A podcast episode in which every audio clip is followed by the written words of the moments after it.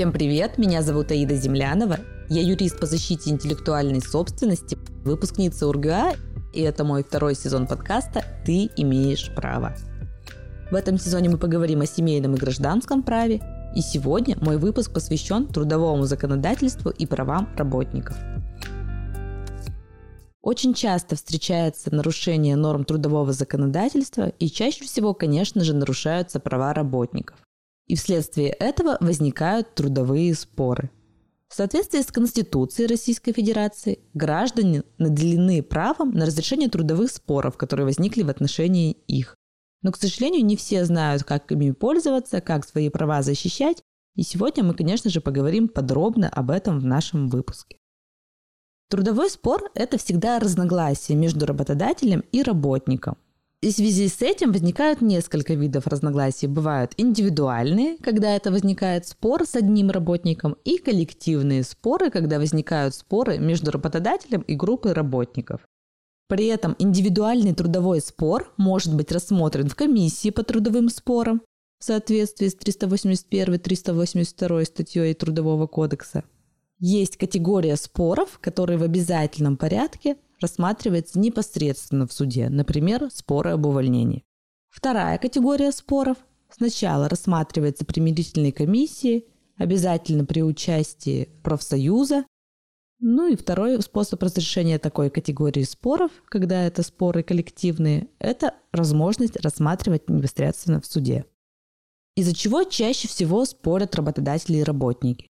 Из-за оплаты труда, например, нарушены сроки оплаты труда. Или споры, связанные с возмещением ущерба. Кто платит, если на предприятии возник пожар? Или если водитель, который работает, совершил ДТП? Также чаще всего возникают споры, которые связаны с восстановлением на работе, потому что не все работодатели соблюдают корректно процедуру увольнения. Также возникают споры с предоставлением гарантий и компенсаций, которые предусмотрены в соответствии с Трудовым кодексом. И сейчас мы разберем наиболее часто возникающие ситуации. Например, если вас попросили написать заявление по собственному желанию, что делать? Во-первых, вы никогда не пишете такое заявление, если вы действительно не хотите прекращать отношения с данным работодателем. Потому что для того, чтобы уволить работника по инициативе работодателя, есть закрытый перечень оснований, который предусмотрен в Трудовом кодексе. И чтобы их соблюсти, нужно обязательно сделать все в соответствии с процедурой, предусмотренным законом. Итак, для того, чтобы расторгнуть трудовой договор по инициативе работодателя, Например, если вы неоднократно не исполняете без уважительных причин трудовые обязанности, и у вас есть уже одно дисциплинарное взыскание. Что нужно сделать? Во-первых, первое дисциплинарное взыскание, например, замечание или выговор, должно быть обязательно наложено и применено к вам в соответствии с процедурой, предусмотренным Трудовым кодексом. Например, вы юрист по претензионным спорам в организации и вы совмещали работу юриста по договорной работе. И вы с ошибкой проверили договор. И вот здесь работодатель хочет привлечь вас к дисциплинарной ответственности. Во-первых, тут нужно проверить, что вы были согласны исполнять обязанности юриста по договорной работе. Во-вторых, вы подписали приказ, в соответствии с которым вы исполняли обязанности с такого по такой-то период. И, соответственно, вы уведомлены с должностной инструкцией, согласны все исполнять. И в-третьих, конечно же, вам должна быть назначена за это доплата. Как правило, многие работодатели не соблюдают этот порядок и, соответственно, привлечь за эту ошибку к дисциплинарной ответственности маловероятно. Когда запрашивают объяснительную, а это всегда запрашивается в обязательном порядке, после того, как обнаружили факт нарушения вами должностных обязанностей, после этого вы имеете право, во-первых, не давать объяснения, а объяснения должны быть составлены либо вами, объяснительное составлено, либо должен быть составлен акт о том, что вы отказались от дачи объяснений. И после этого должен быть издан приказ о привлечении к дисциплинарной ответственности. Вы с этим приказом должны быть ознакомлены обязательно. При несоблюдении данной процедуры можно всегда отменить данное дисциплинарное взыскание. Соответственно, если вы неоднократно не исполняли обязанности без уважительных причин, все должно быть очень грамотно задокументировано. То есть должен быть приказ, запрос объяснительный, и вас обязательно должны уведомлять. Поэтому не боимся, если вас принуждают писать такое заявление. Я всегда предлагаю решать подобный спор либо в порядке мирового соглашения, когда работодатель выплачивает вам компенсацию за определенный период времени. При этом вы исполняете свои обязанности добросовестно, и работодатель также не будет иметь никаких либо дополнительных проблем, например, жалобы в трудовую инспекцию, жалобы в прокуратуру на нарушение трудовых прав, а также не будет судебного спора, связанного, к примеру, с восстановлением на работе. Это очень выгодно для обеих сторон. Если вы все-таки написали такое заявление по собственному желанию, то в этой ситуации вы обязаны отработать, как правило, 14 дней, но работодатель по своему усмотрению может уменьшить срок отработки. При этом в последний день срока вы спокойно можете отозвать это заявление. То есть подаете заявление об отзыве заявления на увольнение и продолжаете работать. То есть те, кто знает свои права, прекрасно понимают, что это будет неудобно и работнику, и работодателю. Лучше всегда увольняться в таких ситуациях, когда действительно пошел конфликт, когда ваши права нарушаются, предлагать мировое соглашение и обращаться за помощью к юристу. Так как женщина – максимально незащищенный слой населения, поэтому существует статья 261 Трудового кодекса, которая закрепляет право женщины работать. При этом расторгать трудовой договор с женщиной как с беременной, так и с той, которая имеет ребенка в возрасте до трех лет, а тем более одинокой матерью, которая воспитывает ребенка-инвалида, либо вообще у нее есть малолетний ребенок в возрасте до 14 лет, их увольнять нельзя.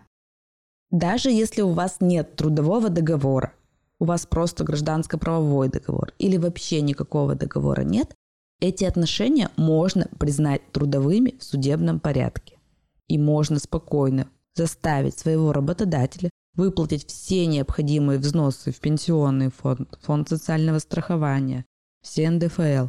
Поэтому не бойтесь отстаивать свои права, не бойтесь говорить в подобных ситуациях о том, что вы хотите спокойно уйти в декрет, а работодатель должен вам предоставить такую возможность. В противном случае, как правило, суд встает на сторону работника, ну, тем более беременной женщины. У меня лично был на работе такой прецедент, когда руководство хотело уволить беременную женщину, точнее, вынуждало всеми способами, создавало условия, которые были максимально некомфортны для женщины. Я, в свою очередь, максимально обрисовала перспективы, что в случае суда беременная женщина однозначно выиграет, взыщет с нас расходы на юриста, и я потрачу свое время. Лично для меня этот спор не будет полезен с точки зрения практики, потому что его перспективы я и так знаю. А также мы, конечно же, испортим отношения с работником. Работник взыщет с нас не только зарплату, не только моральный вред, но также будет нанесен вред репутации. И если у вас на работе возникают ситуации, когда ваши права ущемляются, когда вы не знаете, как поступить, вы можете обратиться ко мне за консультацией, и мы решим этот спор максимально выгодно для вас.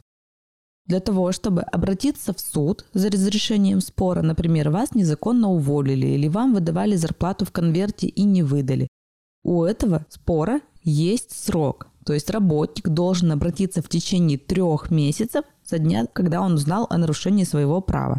А если вас незаконно уволили, то срок вообще один месяц со дня вручения копии приказа, либо со дня выдачи трудовой книжки. Помните, что большинство споров решается в пользу работников. Не бойтесь защищать свои права, независимо от того, заключен трудовой договор или нет. В любом случае есть высокая вероятность выигрыша данного судебного спора, а услуги на юриста возмещаются всегда. Ну и также частое нарушение, которое бывает, это задержка заработной платы.